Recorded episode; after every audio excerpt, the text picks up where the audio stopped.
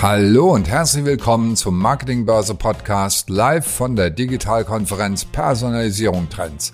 Heute diskutieren Ralf Scharnhorst, Managing Director von M42M und Sven Hasselmann, CMO der Deutschen Bahn.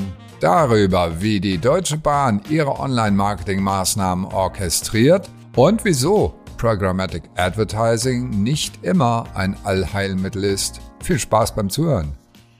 Dann nutze ich tatsächlich die Zeit, mich selber kurz vorzustellen. Dann muss Sven dazu sozusagen als Zweiter sich danach vorstellen. Ich beschäftige mich seit 1996 mit digitalem Marketing, äh, bin also so seit den Anfängen äh, in Deutschland mit in der Branche dabei, habe deshalb so das Glück gehabt, sowas wie eine Ad Impression mit definieren zu dürfen auf IVW-Standard, äh, war ja lange, lange Jahre auf Seiten von Werbungtreibenden und auf Agenturen unterwegs, habe mich damit selbstständig gemacht 2008 als Schanost Media Beratung. Die Schanost Media gibt es auch heute noch. Wir beraten auch heute noch Kunden. Wir haben aber zusätzlich eine digitale Mediaagentur gegründet. Äh, ist auch in einem Satz gesagt, M42M steht für oder M42M für Mediaagentur für digitale Medien. Äh, angesagt war die Session als Roundtable mit Werbungtreibenden. In der gedruckten Version des Programms stehen auch noch mehrere drin. Jetzt sind wir leider nur zu zweit und zu zweit werden also etwas improvisieren und wollen werfen einen Blick hinter die Kulissen des Online-Marketings äh, bei der Deutschen Bahn, aber eben auch das ganz äh, stark für die Praxis äh, übersetzen, was andere Unternehmen daraus lernen können und wie man sein eigenes Marketing eben effizienter gestalten kann. Deshalb also sicherlich spannend für alle Werbungtreibenden heute, ähm, aber auch die ganze Technologie vermarkte Szene drumherum, einfach einen Blick reinzuwerfen. Wie denken Kunden, wie arbeiten Kunden, wie steuern die Werbungtreibenden Treibenden ihre Kampagnen? Sven, erzähl mal, kannst du mich hören? Kannst du mich sehen? Also erstmal kann ich dich hören. Könnt ihr mich hören? Ja, wir hören dich jetzt. Wunderbar, wir hören dich wir sehen dich. In sechs Minuten. Wir sehen, Live-Meetings haben auch Vorteile, ne? Ja, ich glaube, jetzt haben wir es geschafft und das ist ja auch schon gleich die Werbung für die Deutsche Bahn eigentlich, dass man sich doch lieber live und in Farbe und echt treffen sollte, weil das technisch ja sonst auch manchmal so leichte Schwierigkeiten hat. Frau Schulze, können Sie mich hören oder so, war ja äh, euer letzter TV- und YouTube-Werbespot zu genau diesem Thema. Also das haben wir vielleicht, glaube ich, noch mal ein bisschen jetzt in echt nachgespielt. Ich hoffe, es war keine Absicht von irgendeiner Seite. Um wir müssen unseren Werbes ein bisschen, war ja unprogrammatisches Werbung, ja, um gleich mal den, den Link zu schaffen und die zu unterstützen, müssen wir alles machen. Nein, Spaß beiseite. Also, Ralf, du hattest dich schon anmoderiert. Äh, vielleicht drei Sätze zu mir. Ich bin jetzt seit äh, vier Jahren bei der, bei der Deutschen Bahn. Äh, vorher war ich ähm, zehn Jahre bei Gruner und Jahr, also Ende des letzten Jahrtausends, Anfang des neuen Jahrtausends, habe dann zwei Startups gemacht. Einmal Elite-Partner, das kennt man, glaube ich. Und hinter habe ich Testsieger gemacht, das habe ich an Check24 verkauft. War dann fünf Jahre ähm, freier Unternehmensberater, hatte unter anderem auch einen Beratungsauftrag für die Bahn und bin da hingekommen. Was mache ich bei der Bahn? Ich bin bei Deutsche Bahn Vertrieb tätig, das heißt, wir verkaufen die Tickets und äh, dafür bin ich für das gesamte digitale Marketing verantwortlich, also von sowohl von Performance Marketing über die Inhalte, also Content auf den Webseiten, äh, bis hin zu äh, Social Media und der komplette Content-Bereich. Also ganz kurz. Und ich würde sagen, lass uns direkt dem Thema ein, einsteigen. Also du hast noch Fragen oder Anmerkungen zu meiner Position. Äh, nee, gerne. Ich würde sagen, wir gehen gleich rein. Und ich sage auch vorweg vielleicht nochmal eine Sache für alle, äh, wir können das hier gerne interaktiv gestalten. Also Sie können Fragen stellen, ihr könnt Fragen stellen da draußen äh, in den Chat. Äh, Danilo von der Moderation von der Technik wird das mit aufnehmen. Ähm, ich sehe es hoffentlich auch schon direkt selber. Ähm, hier diesen GoToWebinar-Chat, also gerne benutzen bei Fragen, gerne auch zwischen. Ähm, wir können das so interaktiv gestalten. Das ist echt eine Chance heute, dass wir das gerne nutzen können. Ähm, ja, wo fange ich an? Ähm, ich habe mir eigentlich die, die Frage gestellt, äh, was wir in dieses Konferenzprogramm mit einbringen wollten, ist, Programmatic wird ja immer so als äh, Wunderwaffe, als Allheilmittel gepriesen, das alles kann, in der Kampagnensteuerung, in den Details. Und habe oft die Diskussion, dass mich Werbungtreibende fragen, ja, ab welchem Budget lohnt sich das denn überhaupt? Und kann man nicht auch das alles irgendwie, die ganzen Vorteile, über die ich jetzt gehört und gelesen habe, äh, ohne Programmatic machen? Das war so ein bisschen die Ausgangsbasis, äh, über die wir an das Thema gekommen sind. Und ähm, das wäre auch so die erste Frage, die ich vielleicht mal an, an Sven vorweg schicke. Ähm, ab welchem Budget lohnt sich Programmatic? Habt ihr das mal überlegt? Ähm, denn ihr habt ja beispielsweise, ich habe jetzt bei euch mal so ausgerechnet, was du äh, erzählt hattest, 17 Millionen, 17 Millionen Spendings als Werbung treiben, da ist ja schon mal was, womit man alles machen kann, alles testen kann eigentlich zumindest. Aber das teilt sich auch bei euch auf über 200 Kampagnen, hattest du äh, erzählt. Und dann sind wir bei 85.000 Euro für die durchschnittliche Kampagne, plus minus. Und dann ist das ja schon vergleichbar beispielsweise mit einem ganz kleinen Unternehmen, was ein Produkt mit 85.000 Euro im Jahr bewirbt oder Mittelständler, der zehn Marken mit einer Million äh, bewerben muss beispielsweise. Und daher habt ihr so eine Grenze, ab der ihr sagt, bei dieser Kampagne lohnt sich Programmatic und äh, darunter machen wir alles außer Programmatic gewissermaßen? Das haben wir so nicht. Also ich glaube, man muss das etwas anders machen. Programmatic hat natürlich Anfangshürden, die man ähm, aufbauen muss, ja, die Systeme. Und wenn man die Systeme einmal hat, dann ist ähm, äh, das Programmatic ja eine andere Sache, als wenn man es aufbauen muss. Wenn man nur 200.000 Euro im Jahr an, an Media Spendings hat, dann weiß ich nicht unbedingt, ob sich das lohnt, dann Programmatic aufzubauen, weil es ja auch viel Arbeit ist und viel Controlling ist in dem Sinne. Wenn man es erstmal hat, und wir haben natürlich eine DSP, DMP und so weiter und so fort, ähm, dann ist das meiner Ansicht nach etwas anderes. Aber ich, ich könnte jetzt keine Grenze sagen, ab der macht es Sinn und nicht, sondern ich glaube, man muss die Frage anders stellen. Was sind die Vor-, was sind die Nachteile von, von Programmatic? Für welche Kampagnen brauchen wir es und für welche Kampagnen brauchen wir es nicht? Denn ja. ähm, äh, wir haben wir haben rund, also wir haben, wir haben mal die Zahlen von 2019 genommen, weil das das letzte Jahr vor Corona war. Danach 2020, 21, auch 22 sind besondere Jahre, die, die, die laufen etwas anders ab. Wir hatten so rund 40 Prozent unserer Digital-Spendings nur für Awareness. Mhm. Das heißt, wir haben die Aufgabe, die Deutsche Bahn ins Relevant Set reinzubekommen. Das heißt, wenn man spontan fahren möchte und sagt, fahre ich jetzt mit dem Auto oder mit der Bahn, dann muss ich die Bahn im Kopf haben. Und da lohnt sich auch nicht irgendwie vorher was äh, oder dann in dem Moment etwas zu tun, sondern das muss im Kopf sein. Dafür brauchen wir Awareness oder wenn sagen wir Awareness, Branding, egal wie du das sagen möchtest. Und ähm, das hat früher super, super funktioniert über alle Zielgruppen hinweg. Mit TV-Werbung muss man leider sagen, das ist super, es ist günstig, es ist effizient.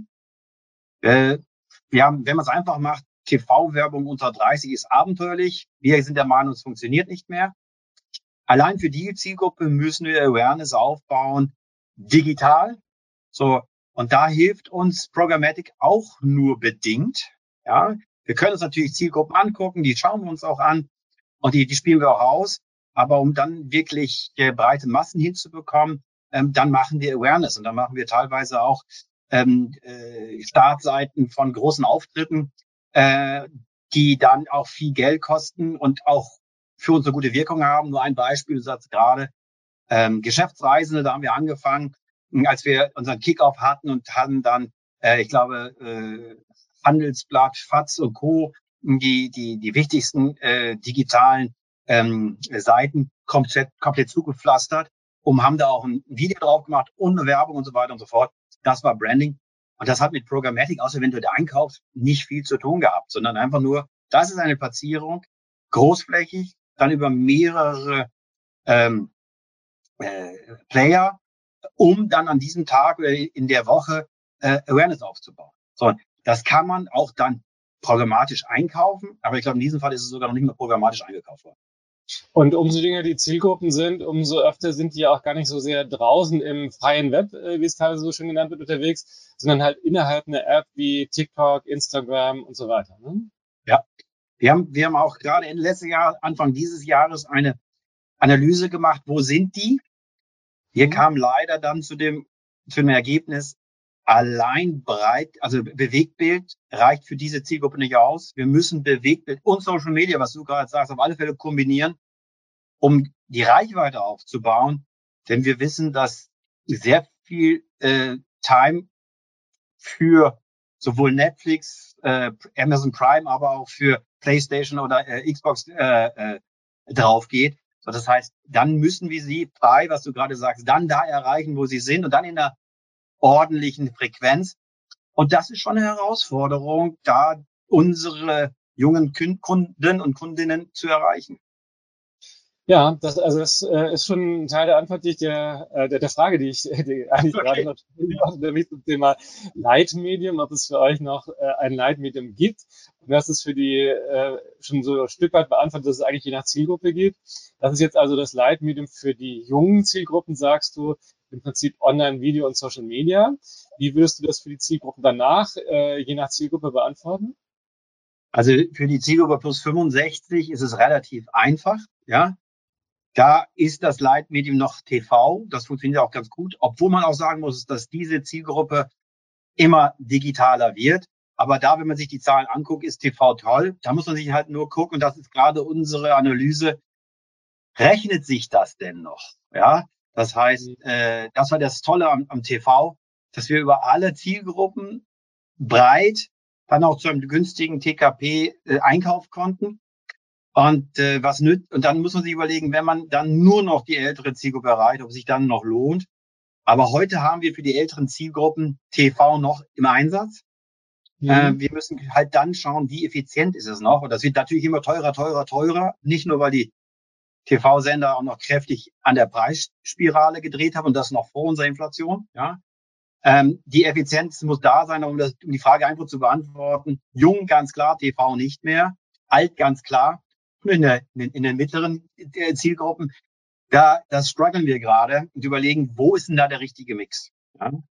Mhm. Und das ist ja im Prinzip, also kannst du vielleicht zu den jüngeren Zielgruppen noch, äh, zu den mittleren Zielgruppen, die haben wir jetzt noch nicht behandelt, äh, noch mehr sagen und vielleicht auch einen Tick zu den Geschäftsreisen oder ist das schon die Überleitung zu einem anderen Marketing-Cockpit, dass wir da einfach schauen, wie analysiert ihr sowohl im Voraus als dann eben auch während und nach der Kampagne?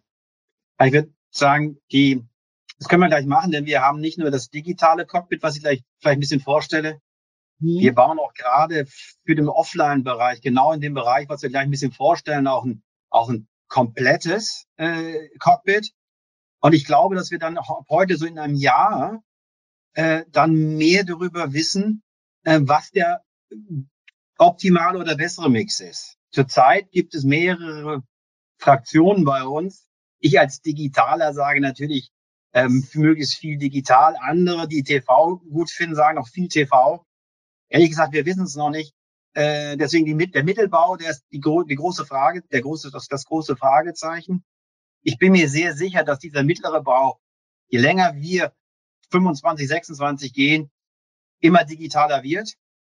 Aber mhm. die nächsten fünf Jahre ist das eine große Fragezeichen, was da, was da der richtige Mediamix sein wird. Äh, ich hoffe, dass wir in einem Jahr dazu ein bisschen mehr sagen können. Heute sind es noch Hypothesen und noch keine validen, validen Aussagen. Ja, verstehe. Also das ist ja spannend auch zu sehen, dass ihr gerade auch in diesem Thema Intermedia-Vergleich äh, was so das dickste Brett ist, was man im Marketing bohren kann, wie vergleicht man unterschiedliche Medien bis hin zu Print und TV, dass ihr da auch noch am Bohren seid gewissermaßen, euch einmal die Baustelle gemacht habt.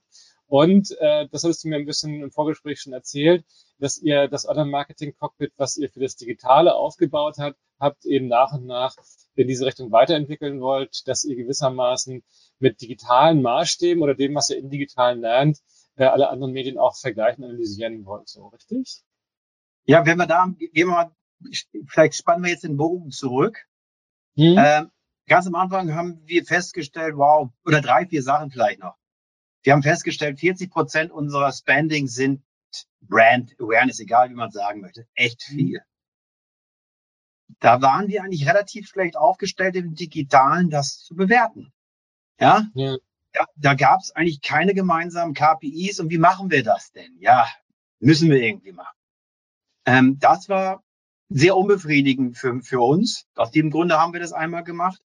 Das zweite war, jeder kennt Wallet Garden, die Cookie-Diskussion und so weiter und so fort. Also bis 2018, bis dann EPVO dann richtig äh, ja, präsenter geworden ist, hatten wir eigentlich ein sehr, sehr ordentliches, sehr up-to-date Marketing, digitales Marketing, denn wir hatten äh, nicht nur ordentliche Attribution, wir hatten ähm, genug User digital und in der App. Also wir haben äh, ungefähr 25 Millionen Unique User äh, auf, auf der Webseite, ungefähr 12 Millionen äh, in der App gehabt. Das heißt, da konnten wir einen Cross-Device-Channel aufbauen, also wirklich sehen, wer ist denn digital und appmäßig unterwegs, sodass wir eigentlich bis 2018 ein richtig geiles, geiles Tool hatten und sehr, sehr gut herausfinden konnten, was die Werbewirkung war. So, mhm. das Ende vom Lied ist, Cookie funktioniert nicht mehr, Wallet Garden, ja. Äh, wir waren auch dann bei Google und bei Facebook mit Pixeln äh, versehen, alles weg, alles aus Datenschutz weg. Und auf einmal sind wir nicht mehr, nicht mehr sehen wir nur nicht nur auf einem Auge, eigentlich sind wir fast blind. Natürlich mhm. in den, in den Wallet Gardens okay, aber drüber nicht. So, und dann mhm. haben wir uns dann, dann haben wir uns äh, überlegt, wie können wir da ein bisschen mehr Licht ins Dunkle bringen? Und dann haben wir dann angefangen unter dem, dem, dem, dem, der Idee oder dem, dem Namen Online Marketing Cockpit, ja, also digitales Cockpit, äh, zu Gedanken gemacht, was für Werbewirkung erwarten wir und wie können wir die sammeln, bewerten und dann einfach verdichten. Ich glaube, das ist so vielleicht die Überleitung, was wir da gemacht haben. Aber sehr gerne Fragen vielleicht vorweg vom Prima von dir, äh, dass wir da äh, äh, offene Fragen vielleicht jetzt schon klären, wenn es sowas geben sollte. Wir haben tatsächlich die erste Frage äh, schon bekommen. Und zwar, was ist mit Twitch, ist hier Frage aus dem Publikum. Wir hatten jetzt ja schon über äh, TikTok und so weiter erzählt und das Thema Gaming, ja. äh, alles geschlossene Plattformen und so. Erzähl mal, seid ihr auf Twitch schon aktiv? Wir sind noch nicht aktiv. Wir haben jetzt äh, auf der auf der letzten Messe habe ich hier äh, mit den Twitch-Kollegen gesprochen und gesagt, wow, äh, kommt mal zu uns und zeigt uns mal ein Beispiel für die Deutsche Bahn. Ja, also die Deutsche Bahn hat besondere Herausforderungen. Ja, also weil wir eben heute schon 35 Millionen Unit User jeden Monat auf der Plattform haben. Wir haben ganz viele verschiedene Zielgruppen und ganz andere Bedürfnisse. Und wir müssen da auch sehr feinfühlig, sowohl im Social Media auch oder am Twitch, darüber kommunizieren, wie machen wir das. Die erste Idee war, Mensch, lass doch alle Leute, ähm, die dann irgendwie zu, zur Gamescom fahren, äh, da einen Livestream machen und so weiter und so fort. Da haben wir gesagt, nee, das machen wir lieber nicht, aus drei Gründen. A, wenn alle dann live versuchen, bei unseren schlechten WLAN-Verbindungen äh, dann zu spielen, dann wird das garantiert nicht funktionieren und dann ist das Gegenteil von gut, gut gemeint. Und außerdem ist es glaubwürdig. Ja, ist es glaubwürdig, dass, dann, dass man so, so ein Case aufbaut, gesagt, nee, das glaube ich nicht, dass es glaubwürdig ist. Da kommen relativ schnell Ressentiments von den, von den Jugendlichen. Oh Mensch, das ist so alles nur gefaked. Das können wir doch nicht so machen.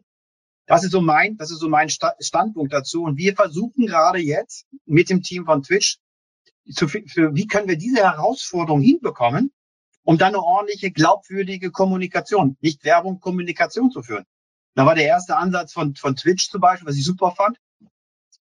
Ja, wenn sie nicht spielen können, dann haben sie halt nicht Zeit für sich. Das passt für uns. Die Zeit gehört dir. Ist ja ein Slogan von uns. Und dann kann ich mhm. endlich mal in Ruhe, dann kann ich endlich mal in Ruhe mit meinen, mit meinen Followern kommunizieren per Mail. Das würde zum Beispiel funktionieren. Ja, also das heißt, da sind wir jetzt dabei zu überlegen, was ist die richtige Kommunikationsform, ja. dass wir nicht overpacen, dass wir glaubwürdig sind, dass wir irgendwie die, die, die, die Zielgruppe ernst nehmen und nicht eine aalglatte Werbung machen, denn das sehen wir auch in Social Media Kanälen. Das funktioniert nicht. Und ich finde, da nehmen uns die, die Konsumenten das recht zu recht übel. Deswegen müssen wir da ein bisschen intelligenter werden, als einfach nur die erste Idee, die wir da haben, umsetzen. Ist die Frage ja, da ein bisschen beantwortet? Ja, das ist ja auch so ein allgemeines Dilemma. Ich meine, früher war Werbung und Redaktion sowas von getrennt und klar trennbar, wie man ein Plakat an die Litfaßsäule, vielleicht das älteste Werbemedium, äh, geklebt hat. Und wie es im TV eben den äh, Werbeblock gab mit äh, ganz klar unterbrochen, jetzt kommt zwölf Minuten Werbung. Und wie man in Zeitschriften eben auch weiß, da ist eine Anzeige und die muss, die darf nicht nur ganz anders aussehen als die Zeitschrift, sondern muss es auch, um als solches erkannt und differenziert zu werden. Und jetzt haben wir im Prinzip, umso neuer die Medien sind, da ist Twitch wahrscheinlich ein ideales Beispiel, den Punkt, dass man sich als Werbung treibender mit seinem Werbemittel, wenn es noch so heißen darf, oder mit seiner Kreation, mit seinem Inhalt, den man rüberbringen will, der Plattform eben umso stärker anpassen muss. Also das haben wir bei Facebook ja schon gesehen, das haben wir bei Google gesehen, die mir vor 20, 23 Jahren, glaube ich, hatte ich mein erstes Meeting mit Google gesagt haben, ja, sie machen nur Textlinks. Vorher hatten wir Banner auf Suchmaschinen geschaltet, Alta Vista, Hotpot, Lycos, du kennst sie ja auch noch aus deiner äh, Vergangenheit und waren total platt, dass wir nur, nur mit Buchstaben werben dürfen auf äh, google.com. Ähm, Facebook hat dann auch seine eigenen Werbeformen erfunden und so ist eben tatsächlich die Herausforderung, wie kann man das jetzt schaffen, für eure Marke auf Twitch authentisch passend zu der Zielgruppe rüberzukommen und das dauert eben seine Zeit, bis man es getestet, bis man es entwickelt hat. Vollkommen richtig. Macht unseren also Job natürlich genauso komplex wie spannend. Ne? Ja, das, das sehen wir gerade auch bei Social Media, aber ähm, dass wir da äh, wir müssen umdenken. Wir können nicht einfach nur eine Werbebotschaft reinplatzieren, sondern wir müssen gucken, wie, wie sind die verschiedenen Zielgruppen und auf Instagram werden wir anders werben müssen als auf TikTok oder Facebook oder Twitch und Co. Wir müssen da die richtige Tonalität finden, die richtige Länge oder Kürze und die richtige Glaubwürdigkeit. Also das ist äh, da eine viel höhere Herausforderung an die Commercials, oder an die Creatives als äh, noch vor zehn Jahren meiner Ansicht nach, wo man mal sagen könnte, wow, das ist äh, das Produkt und ich bewerbe es, bitte kauft es. Also ja. äh, so sehen wir es auf jeden Fall heute. Äh, mal gucken, ob, ob da unsere Theorien und Hypothesen stimmen. Ah, da kommt schon eine, die, gleich eine großartige nächste Frage rein, aber den einen muss ich, das eine muss ich trotzdem noch fragen, äh, die Frage stellen, weil das bei euch ja ähm, als großes Unternehmen, als Konzern eine ganze Menge Struktur ist. Da muss ja eine Werbeagentur zusammen mit der Mediaagentur und mit euch von Kundenseite auch noch mehrere Leute in einem Raum sitzen und zu überlegen, was machen wir jetzt, damit es der Zielgruppe auf Twitch passt, der Zielgruppe auf TikTok passt, damit es auf Instagram passt. Bist du da manchmal so ein bisschen heimlich neidisch auf äh, irgendwie ein kleines mittelständisches Unternehmen? Äh, ich hatte auf letzten Konferenz mal ähm, Rabenhaus, die Säfte beispielsweise, wo das dann eine Zuständige war und die macht das alles alleine gewissermaßen und kann das mal eben schnell entscheiden, muss natürlich auch irgendwie mit dem Chef sprechen und so weiter. Bist du da manchmal neidisch auf Mittelständler, auf kleine Unternehmen, die sagen, ach nee, wir machen das jetzt einfach mal, wir, wir testen das? Naja, ich weiß ja, als ich meine als Startup selber hatte, wie schnell man Entscheidungen gemacht hat für, für Sachen. Ja, das ist bei der Deutschen Bahn anders, das ist länger, Ausrufezeichen. Äh, das ist, aber das sagen wir so, das, es dauert länger, aber wenn, wenn die Räder dann in, in Bewegung sind, dann malen sie auch gut und schnell. Und äh, ich sag mal so, jede, jede Form hat oder jede, jede Unternehmung hat seine Herausforderung. Und wenn du, wenn du mir eine Ja-Nein-Sache sagst, dann sage ich ja. Äh, aber auch da arbeiten wir an sogenannten Shortcuts. Ja, äh, wir haben zum Beispiel für ein paar, wir haben ein paar sehr gewagte ähm, Post äh, gemacht für, für auf, auf Instagram, glaube ich. Ähm, und dann haben wir abends unsere äh, Vorständin von äh, äh, vom Fernverkehr dann nur angemorst und dann waren ja und dann geht es auch schnell. Dann haben wir weiter sind wir jetzt dabei, auch sehr viel schnellere Mechanismen reinzubauen und dann auch zu sagen, wow, wie können wir schneller reagieren? Fairerweise muss ich sagen, wenn man dann eine ganz neue Kampagne macht, wo dann der Konzern, Fernverkehr, Nahverkehr und Co. mitsprechen müssen, ja, dann, dann ist das auch in Ordnung, wenn man solche, wenn, wenn solche Sachen langwieriger sind. Ähm, wenn man das, wenn man das nicht möchte, muss man in den Mittelstand gehen, ja. Hm. Ja, super. Ähm, ich ähm, habe hier als nächste Frage schon irgendwie, ich hätte schon, eigentlich ist das schon meine Lieblingsfrage des Tages. Keine Ahnung, was noch als nächstes kommt, ob das noch übertroffen werden kann. Ich lese mal vor. Äh, glaubt man eigentlich immer noch an äh, der von Helmut Thoma erfundenen TV-Einschaltquote der werberelevanten Zielgruppe der 14- bis 49-Jährigen? Ich muss das oh. vielleicht für die, für die Jüngeren vom Bildschirm so ein bisschen erklären, weil es kam in den späten 80er Jahren, als ich äh, als Jugendlicher vom Fernseher saß, kam Privatfernsehen auf. Und da war die Frage, wie kann Privatfernsehen sich vermarkten? Was hat das an Vorteilen? Das hatte zu Anfang erstmal wesentlich weniger Reichweite, weil es nicht überall empfangbar war und vieles noch nicht so eingestellt hatten. Manche hatten auch noch Fernsehgeräte, auf denen man nur drei Sender speichern konnte. Da fiel RTL hinten runter. Ähm, und dementsprechend äh, musste RTL sich überlegen, wie kann man denn überhaupt, was haben wir für Vorteile im Werbemarkt? Helmut Thoma, der damalige Chefgründer so in etwa von, von RTL, hat deshalb, sagt man, die Zielgruppe erfunden der 14- bis 49-Jährigen, weil das waren diejenigen, die am stärksten RTL geschaut haben. Ähm, und mit denen sie dann eben relativ früh sagen konnten, ja, wir haben mehr 14- bis 49-Jährige, die RTL schauen, als das ZDF, äh, als äh, ARD und als die äh, bisherigen älteren Sender die natürlich dann auch die konservativeren Zielgruppen hatten. Und so ist es eigentlich so ein bisschen entstanden. Also Print hatte ja auch schon immer äh, Altersauswertungen, Zeitschriften und Zeitungswerbung, aber das ist tatsächlich so eine Sache, die sich im Prinzip durch unser beide, wir sind ja etwa das gleiche Alter, wenn durch unser beide Berufslaufbahn gezogen hat, dass wir eigentlich so mit einer Zielgruppe von 14 bis 49, die war schon da, als wir in den Job eingestiegen sind. Und äh, haben wir die jemals hinterfragt? erzählen, wie ist das bei euch beispielsweise? Seht ihr das noch als relevant, dieses 14 bis 49? Wenn ihr das nächste Mal live bei unseren Experten-Roundtables mit dabei sein wollt, schaut mal auf digitalkonferenz.net vorbei. Dort findet ihr immer das Programm unserer aktuellen Digitalkonferenz. Ähm, ja und nein. Also ähm, was ich gut finde von 14 bis 49, wenn man 49 ist, ich meine, was für eine Begründung gab es da von RTL? Da ist der Markt, der Markenaufbau abgeschlossen. Das heißt, da hast du eigentlich, so war ja die, so war ja die Begründung damals, wenn ich mich richtig entsinne, da ist es unheimlich schwierig, andere Marken reinzubringen. Ja, ich glaube, dass vielleicht die 49-Jährigen heute 59 sind. Ähm, aber um die Frage ganz einfach äh, zu beantworten, nein bei uns, weil wir haben eine sehr sehr, sehr interessant und fast mit die größte Zielgruppe. Das nämlich sind die plus 65-Jährigen. Die, die, früher würde man sagen, rüstige Rentner, heute muss man aufpassen, das sind die rüstigen mit, keine Ahnung, äh, ja, die, die, die haben sehr viele Vorteile. A, sie haben viel Zeit. B, sie verfügen wahrscheinlich über das größte Einkommen, ja. Die mhm. Kinder sind aus dem Haus, sie sind selbst disponiert wieder. Und was machen sie? Sie reisen unheimlich gerne. Das heißt, in der Thoma, in der, in der Thoma-Zielgruppe sind eigentlich ein Großteil unserer besten Kunden und Kundinnen nicht drin. Es wäre fahrlässig, auf 14 bis 49 unsere Zielgruppe zu reduzieren. Mhm. Es ist, glaube ich, die Frage, wie spricht man die dann an? Und wie kann man mit denen in die Kommunikation, in die Kommunikation eintreten? Ganz anders als die 14 bis 30-Jährigen, ja. Und trotzdem, die haben ganz andere Ressentiments, die haben ganz andere Herausforderungen. Die, die, es gibt zum Beispiel einen Fall, und dann höre ich auch auf, äh, wenn jemand 20 oder 30 Jahre nur Auto gefahren und dann sagt, Mensch, Augen und so weiter und so fort, lange Strecke. Und der, und der Enkel sagt, Mensch, Opa, wäre das nicht besser, du würdest mal mit dem Zug von Hamburg nach München fahren, um mich zu besuchen. Das glaubt man nicht. Dann ist es für diese Menschen teilweise schwierig, den Weg zum Bahnhof wieder zu finden und sagen, Mensch, wie muss ich das überhaupt machen? Das heißt, das sind ganz andere, das sind ganz andere Gründe als der, der, der, der, der 17, 18, 90, 19-Jährige, der, der einfach sagt, was, wo ist, der, wo ist das günstigste Ticket, um von Hamburg nach, äh, nach Berlin zu kommen, auf die Party zu gehen, wie meine Kinder, sagen, ja, da muss ich einen Flixtrain oder Flixbus nehmen für 5,99, ist das günstigste. Oder jetzt, wir hatten gerade Besuch aus, aus äh, Berlin, haben sie das Abenteuer gemacht, mit dem 9-Euro-Ticket sind sie da in Hamburg gekommen, ja. Oh. War ein bisschen später, aber sind angekommen, ja.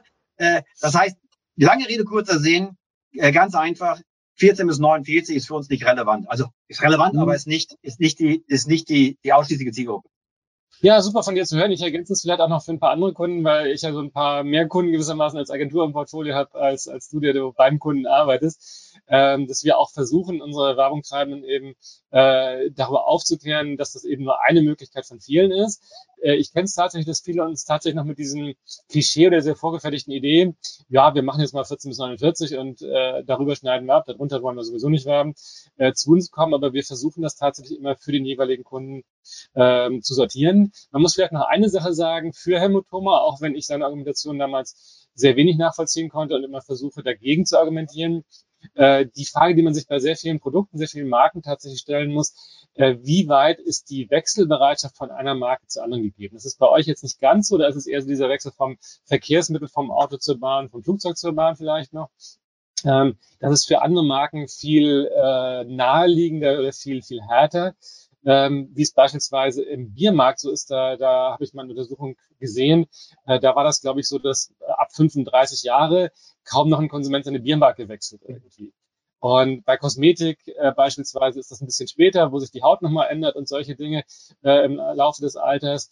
Äh, bei Automobilmarken gibt es, glaube ich, auch so eine Grenze. Da weiß ich jetzt aber nicht genau, wo die liegt. Und äh, da ist es auch so eine, nach Preissegment, nach Premium und Nicht-Premium ein Unterschied.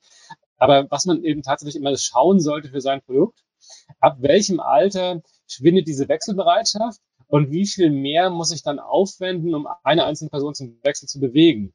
Und das hast du ja auch schon sehr schön gesagt, da ist die Parallele jetzt bei euch zur Bahn wieder, dass ihr die Älteren ansprechen wollt, aber dass das eben ein viel härtere Nuss zu knacken ist. Und in dem Sinne, glaube ich, ist das doch so ein bisschen die Berechtigung, dass man sagen kann, umso jünger die Leute sind, umso eher kann man die zu einer Verhaltensänderung bewegen, was Werbung ja soll. Aber umso spannender kann das eben auch sein, die härteren Nüsse zu knacken, vielleicht so als allgemeingültige Antwort aber je nach Marke sicherlich spannend, sicherlich unterschiedlich. Ja, ich schaue gerade mal, da kommt auch schon die nächste Frage. Ja, noch ein Satz dazu. Ich glaube, dass ja. 14 mittlerweile äh, zu alt ist. Mein Sohn wird jetzt irgendwie 15, aber mit 14 war sein Markenverständnis auf jeden Fall was Sportschuhe und Co. angeht, komplett ausgeprägt. Ja, das heißt, da würde ich sagen, von 6 bis 12 wurden da äh, die, die, die, die wichtigsten Branding-Elemente gelegt. Also deswegen ist mhm. meiner Sinn nach 14 zu spät. Aber nimm lieber die Frage, bevor wir uns an 14 bis 49 festquatschen. Ja, super. Ähm, ich frage äh, hier direkt mal vor, wie teilen sich die Werbespendings neben den 14 Prozent, äh, du hast 40 Prozent Awareness ja erzählt. Daher die Frage, wie teilen sich die Werbespendings neben den 40 Prozent Awareness auf andere Zielsetzungen auf? Und welche gibt es da? Zum Beispiel Ticket Sale, Lead Generation und so weiter. Da sind wir, kommen wir zu dem AIDA-Funnel, den wir für heute ja noch auf der Liste haben, sozusagen. Müssen wir immer mal rüber, sonst haben wir gleich. ja, also ähm, wir haben ganz unterschiedliche, ähm, wir, wir, haben, wir unterscheiden eigentlich hinter zwei äh, großen Ströme. Also wir haben sowohl Nahverkehr als Fernverkehr als zwei Kunden, die wir, die wir dann da versorgen. Wir, wir haben, nehmen einmal die Always-On-Kampagnen. Ja, das heißt, äh, hauptsächlich auch SEA, äh, SEA-Kampagnen. Das heißt, wenn sich eine Person gerade äh, darum kümmert, ein Ticket zu kaufen oder von A nach B fahren möchte, dann muss der permanent angesprochen werden. Das nennen wir die Always-On-Kampagne, also dieses ganze Jahr durchgehen. Die gelten hauptsächlich abverkaufsorientiert. Dann haben wir verschiedene pra äh, Kampagnen. Bahncard ist nur eins. Dann haben wir bestimmte Destinationen, ich sage mal das Salzkammergut oder äh, was anderes, die dann dafür werben. Das sind also Kampagnen. Dann haben wir äh, im Sommer haben wir eine große Kampagne Urlaub in Deutschland. Ja, dann hatten wir große Kampagnen, Brandkampagnen äh, äh, wegen Corona, sicher reisen. Das heißt, die teilen sich auf, einmal Always On, Abverkauf und dann Produkte und dann Kampagnen, je nachdem, was wir kommunizieren wollen. Denn jeder nur, ich glaube, vor zwei oder drei oder vier Jahren fing es an, die Zeit gehört hier, ist eine super Kampagne, wie ich finde, eine sehr, sehr gute Kampagne, weil es ist einer unserer USPs, ist wirklich, ähm, die Zeit gehört dir, du kannst da arbeiten, du stehst nicht im Stau äh, und kannst da in Ruhe arbeiten und äh, kommst einigermaßen pünktlich an. Ähm, das ist ein Vorteil, deswegen das sind Kampagnen. Ist damit die Frage beantwortet? Äh, ja, ich glaube zum Teil. Ich wollte nochmal auf das Thema AIDA-Funnel tatsächlich kommen, den wir ja auch tatsächlich vorbereitet hatten, äh, dass eure Übersetzung davon gewissermaßen aufzuzeigen, äh, wie ihr das seht. Und das würde ich gerne nochmal so ein bisschen im Detail mit durchgehen dass du ja sagst, Awareness, Interest, Desire, Action, soweit kennt man das aus dem Lehrbuch. Und dass ihr das ziemlich direkt übersetzt mit äh, Awareness gleich Ad Impression gewissermaßen, Interest gleich Klick. Also korrigiere ja. mich gleich äh, gerne, wenn ich falsch liege und wir steigen nochmal tiefer ein, was überhaupt eine Ad Impression in Sichtkontakt für euch ist. Aber als zweites Interest gleich Klick. Als drittes Desire äh, im Sinne von da ist jemand schon äh, dabei, tiefer zu gehen, dass er sich tiefer informiert über ein Produkt, über ein Ticket, über einen Reiseplan, über einen Download, eine Registrierung und Action, dass er das dann wirklich tut, dass er sein Ticket kauft, äh, dass er was herunterlädt, dass er wirklich äh, konkret äh, dabei ist und ihr damit Umsatz getätigt habt, idealerweise. Das so, was du mir erzählt hattest, äh, was ich von euch weiß, als AIDA für euch, für die Bahn übersetzt. Aber der Teufel steckt natürlich im Detail, was ja schon damit anfängt, äh, Awareness, was ist eigentlich ein Sichtkontakt, was ist eine Ad Impression, was eher schon sehr differenziert betrachtet. Wo, äh, wie gesagt, vor 25 Jahren saß ich mal bei der IVW mit in diesem Gremium, wo wir überlegt haben, nach was bezahlen wir eigentlich so ein TKP? Tausender Kontaktpreis, aber was ist ein Kontakt? Was ist ein Sichtkontakt? Wir haben versucht, das aus Print zu übernehmen. Du warst damals ja auch lange Jahre bei Gruner und Ja. Das waren so diejenigen, die in Deutschland das Internetgeschäft vorangetrieben haben. Deshalb hat man das versucht, das Printgeschäft zu übertragen. Und jetzt hat sich das so vervielfältigt an, an Möglichkeiten, ein Video in Bewegtbild, äh, aber es gibt immer noch die klassischen Banner, es gibt immer noch Textlinks, äh, dass die Frage ist, was ist eigentlich ein Sichtkontakt und wie kann man unterschiedliche Sichtkontakte bewerten? Da habt ihr ja eben auch ein Modell entwickelt. Erzähl mal. Ja, also wir haben ähm, insgesamt haben wir sieben Hauptfaktoren herausgefunden oder bewerten wir die, was ein, ein, ein, äh, ein AI draußen wert ist. Ja, das einmal, äh, das heißt bei uns Ad-Faktor. Ähm, wie, wie wirkt ein Skyscraper gegenüber meinetwegen einem Wallpaper oder sogar einem Video-Ad? Das heißt, da haben wir Umrechnungsfaktoren, weil wir müssen hier gucken, ein Ad Impression ist nicht ein Ad Impression. Also die, ein größeres Werbemittel geht, hat normalerweise eine größere Wirkung als ein kleineres. Das ist eine, ein, ein wichtig, ne? Bitte? Quadratpixelfläche sozusagen. Ja, das haben wir etwas anders gemacht. Das wäre zu einfach, ja. Sondern wir, wir haben sehr viele Studien angeguckt. Äh, wie wirken die sich äh, generell, ähm, um dann auch letztendlich einen gefühlten Wert zu bekommen.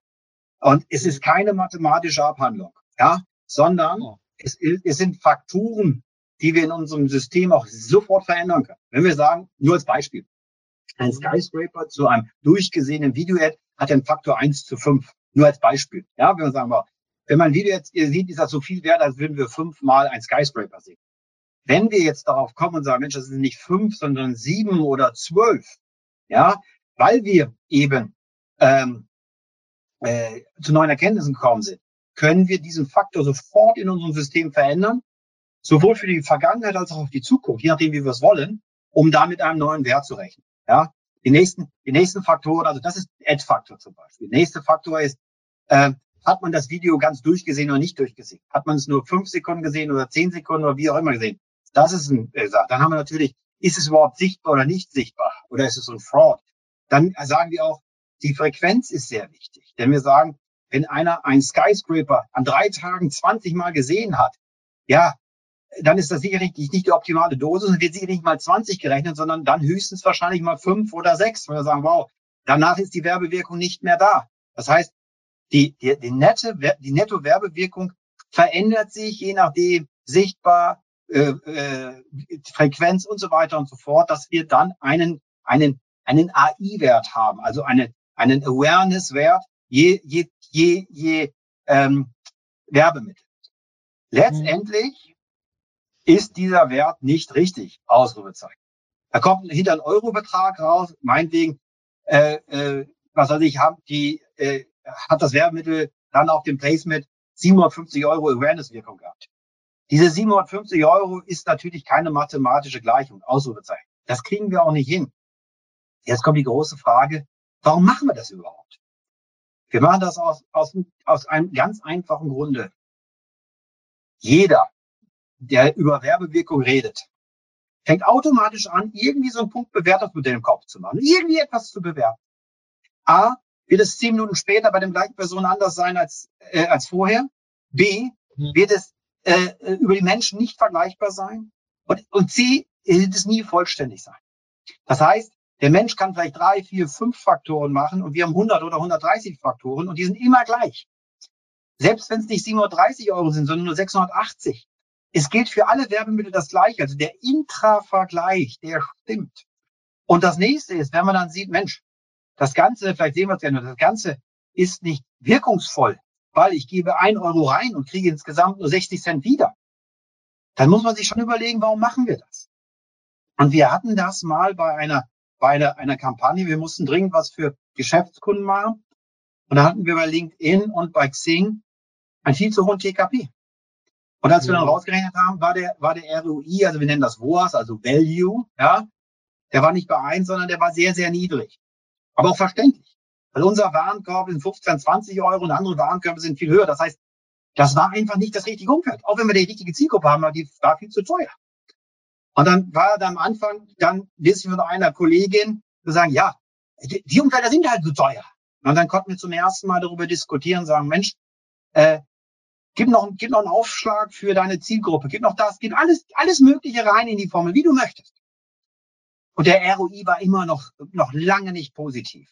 Wo dann irgendwann dann auch die Dame gesagt, hätte auch mehr sein können, bitte. Das soll jetzt nicht, äh, ja, äh, okay, ihr habt vollkommen recht, das ist zu teuer.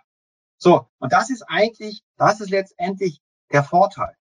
Wir diskutieren sehr systematisch an Werbewirkung, so wie wir glauben, dass sie ist, können die jederzeit verändern. Und dadurch, wenn wir das paar Mal durchgespielt haben, wird die Werbewirkung und, und, und die Entscheidung sehr, sehr, sehr schnell. Das hat man früher ja. noch mit dem, mit dem äh, Vorstand oder Vorständenbonus gearbeitet, sagen, aber Frau Müller oder Frau Meier gefällt mir besonders gut. Nee, dann zeig uns mal, lass uns mal diskutieren. Und das Schöne daran ist, bei jeder Kampagne und immer wenn wir diskutieren, werden wir schlauer und unsere KPIs passen sich an. Wir haben gerade auch gerade wieder eine komplette neue, neue Novelle sozusagen. Wir gucken uns alle KPIs nochmal an und verändern sie.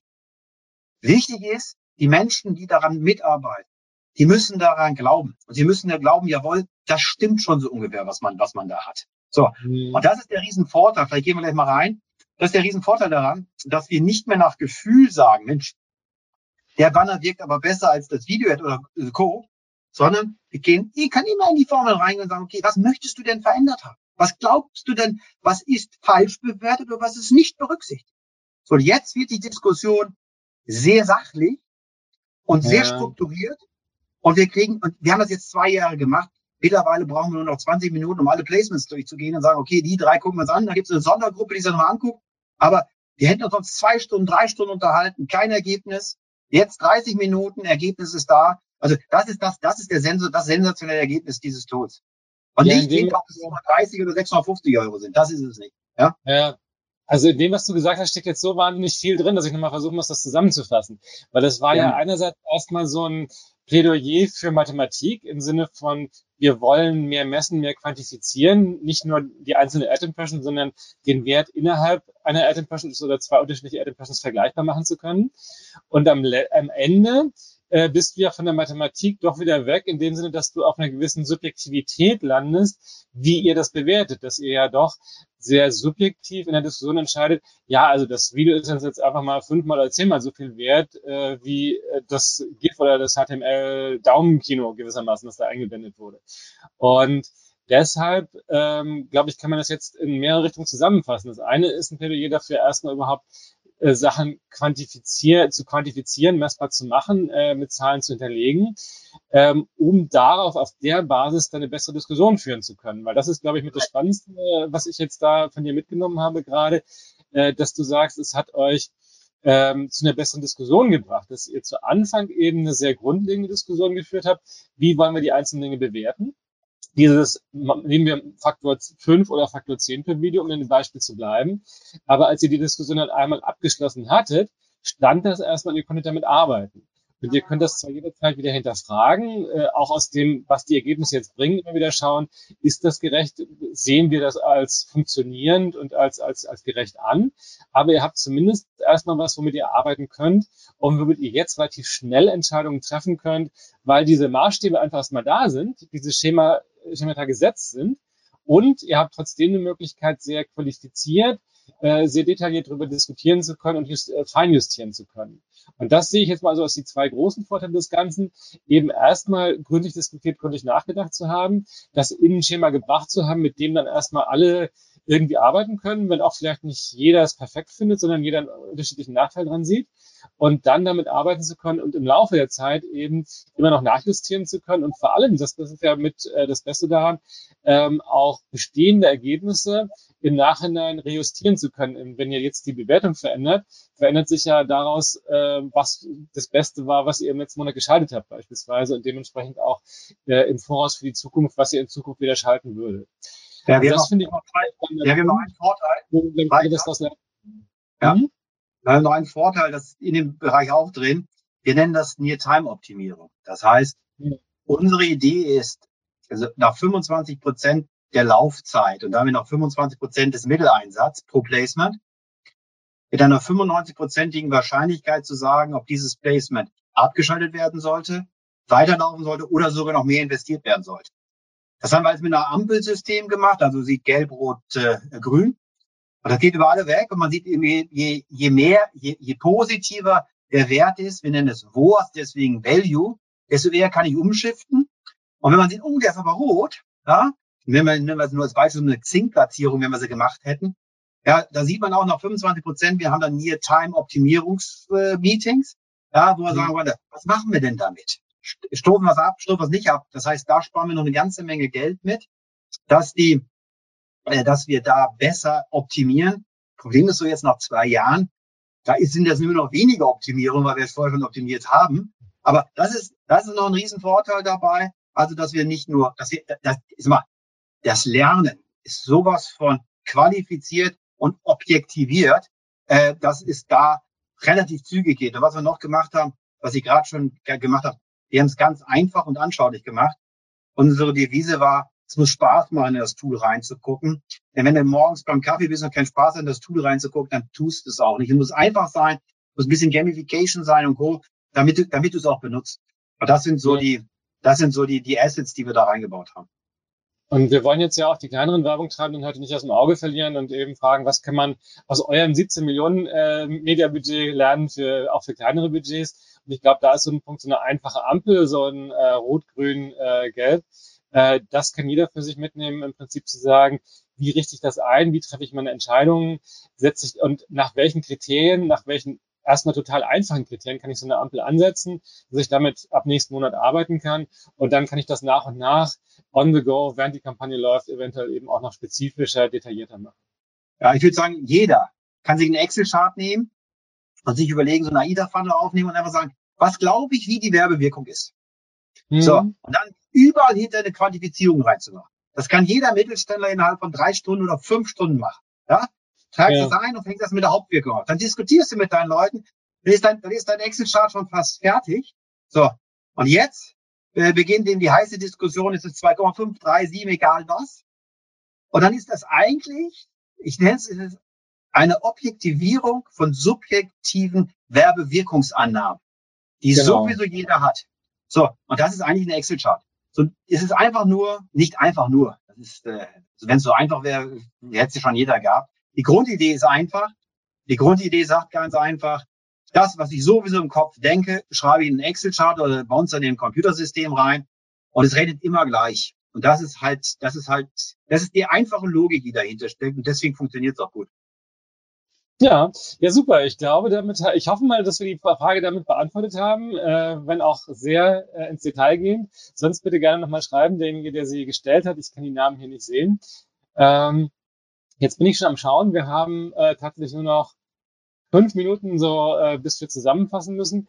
Ähm, wir haben vielleicht noch diesen einen Punkt, äh, wo wir zwischen ROAS und WOAS bei euch ganz gut unterscheiden okay. können. Äh, das finde ich nochmal spannend. Das ist eine Sache, die ich äh, bei euch eben gesehen, äh, mitgenommen habe, äh, dass viele E-Commerce-Advertiser natürlich so ganz klar Return on Advertise Spend, wenn du einen Online-Shop betreibst, dann klingt das erstmal so einfach, ist im Detail zwar auch wieder manchmal gar nicht so leicht, ähm, aber trotzdem, wenn es jetzt nur um relativ kurz- und mittelfristig Ticket-Abverkäufe ginge, dann wäre es bei euch auch leichter, als es ist, äh, weil ihr eben äh, den, den Wert des Ganzen stärker bemessen wollt. Daher vielleicht noch einmal kurz so diesen Unterschied, äh, wie ihr das Ganze beibemesst, äh, dass ihr eben bei manchen Kampagnen, die verkaufen sollen, auf ein Rohr schaut, aber eben so eine Zusammensetzung in diesen Rohrs habt, die eben Teile dieser ganzen AIDA-Kette mitnimmt. Ne?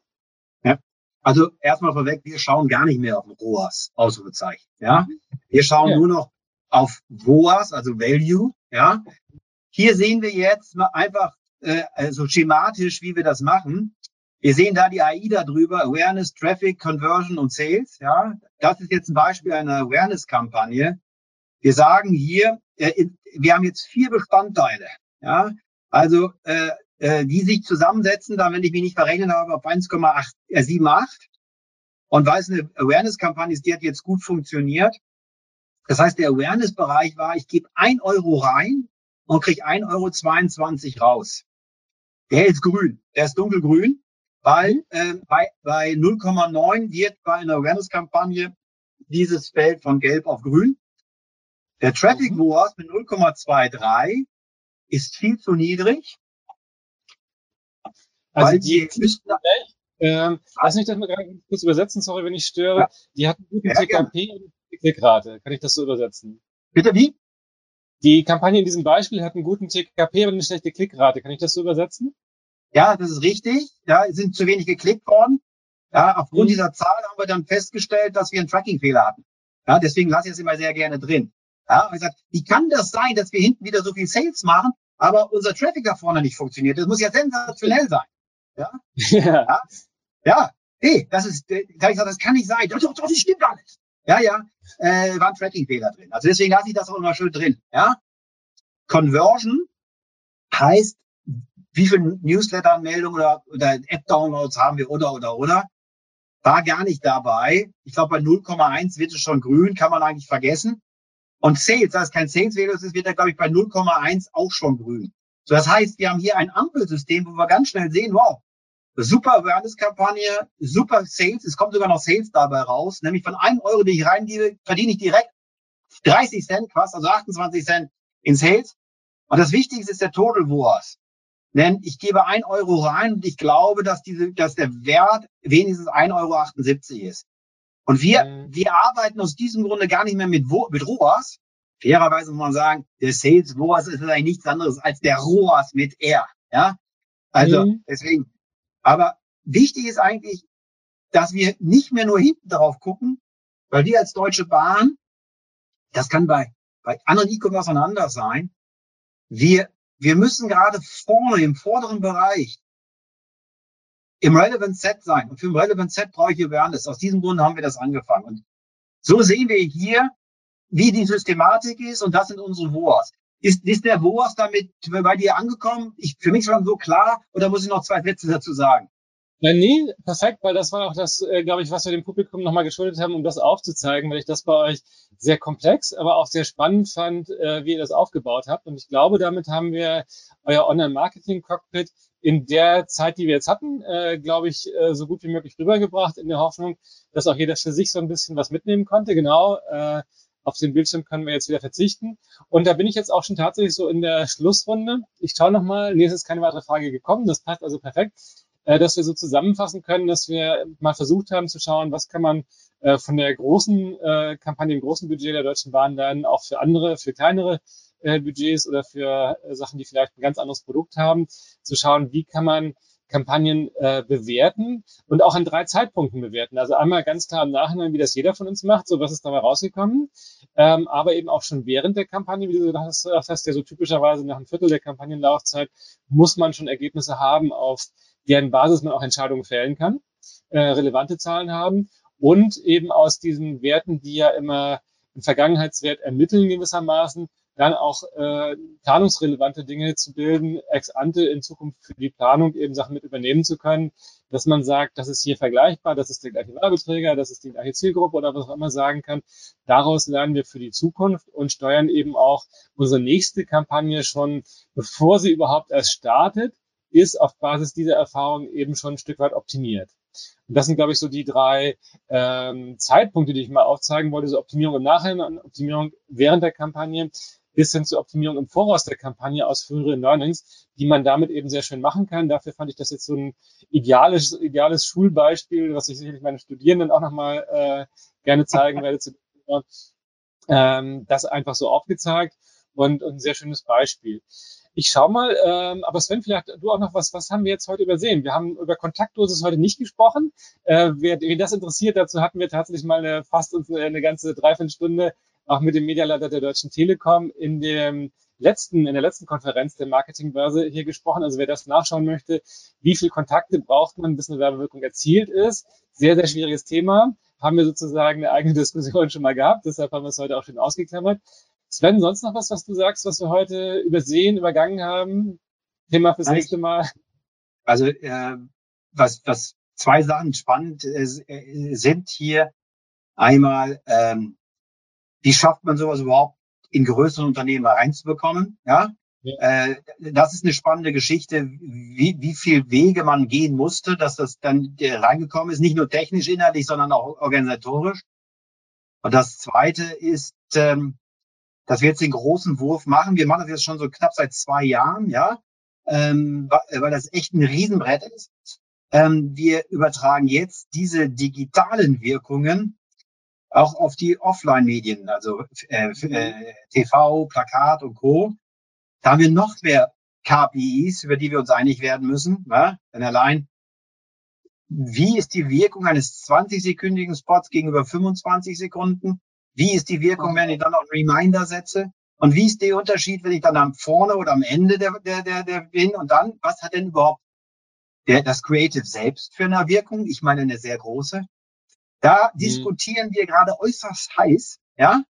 Äh, und, und, und um das Ganze dann noch abzurunden, werden wir wahrscheinlich ein MMM, also ein Marketing Mix Model, äh, weiter integrieren, noch stärker uns darauf dann fokussieren, ähm, so dass wir dann ein Gesamt der Sport haben, nicht nur ein digitales, sondern ein Gesamt der Sport, wo natürlich das Digitale eins zu eins einfließt, ja. Äh, ich Optimisten sagen, wir haben das Ende des Jahres, das ist unser Plan. Ich, bin, ich würde mich sehr freuen, wenn wir das Ende des Jahres haben. Ich glaube, dass wir da noch zwei, drei Runden mehr drehen müssen, äh, bis wir da äh, was haben. Ich hoffe es, bitte. Ist, manchmal geht schneller, aber das ist wirklich ein riesendickes Brett, Brett, was wir da bohren. Da bin ich echt stolz drauf, dass wir als Deutsche Bahn uns über drei oder vier verschiedene Firmen zusammensetzen und das Ding kontinuierlich durch, durchsetzen. Also das ist schon äh, wirklich ein Meisterstück. Also das nur wenn man das digital hinbekommt, gibt's die nächste große Aufgabe, das dann über alle Medien. Äh, spätestens da holt man sich dicke Kopfschmerzen. ich sehe schon, dir wird nicht langweilig, wir bleiben dran. Das war der Marketingbörse Podcast mit einem Mitschnitt der Digitalkonferenz Personalisierung Trends vom Juni 2022. Es diskutierten Ralf Scharnhorst, Managing Director M42M und Sven Hasselmann, der CMO der Deutschen Bahn. Danke fürs Zuhören und gerne das nächste Mal live bei digitalkonferenz.net